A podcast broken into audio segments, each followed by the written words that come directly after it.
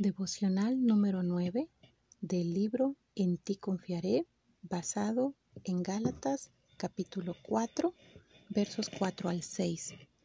Pero cuando vino el cumplimiento del tiempo, Dios envió a su Hijo, nacido de mujer y nacido bajo la ley, para que redimiese a los que estaban bajo la ley, a fin de que recibiésemos la adopción de hijos, y por cuanto sois hijos, Dios envió a vuestros corazones el Espíritu de su Hijo, el cual clama, Abba Padre.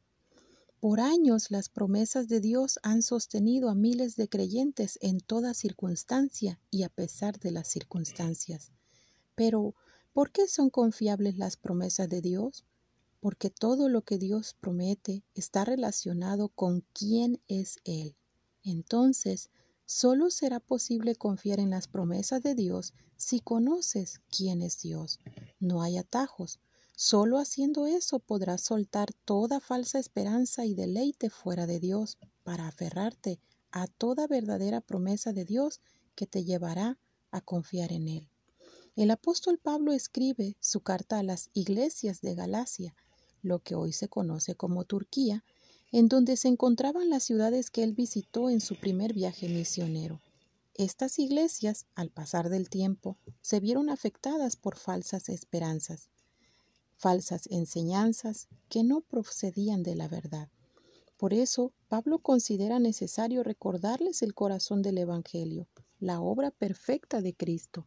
Pablo hace esto entendiendo que la Biblia presenta el plan de Dios para que su nombre sea glorificado trayendo salvación por medio de su Hijo y adoptando a muchas personas para que sean perdonadas y llenas del amor de Dios a través del Espíritu Santo. Al leer la Biblia, aprendes acerca de cómo Dios es fiel y poderoso para cumplir lo prometido. Él nunca faltó a su palabra y siempre cumplió todo lo que prometió. Esto es muy importante para ti, en especial cuando te encuentres en situaciones de aflicción, en esos momentos debes recordar que tu Dios es fiel a sus promesas. No dudes nunca de la verdad de su palabra. Sobre la confianza. Quizá alguien se pregunte si Dios puede cambiar o alterar sus promesas. Eso sucedió en el tiempo en que Pablo escribió Gálatas. Las iglesias de Galacia estaban siendo estorbadas en su carrera, porque estaban siendo enseñadas que tenían que circuncidarse y mantener la ley para ser hijo de Dios. Por eso Pablo buscaba aclarar que estaban ahora bajo un nuevo pacto.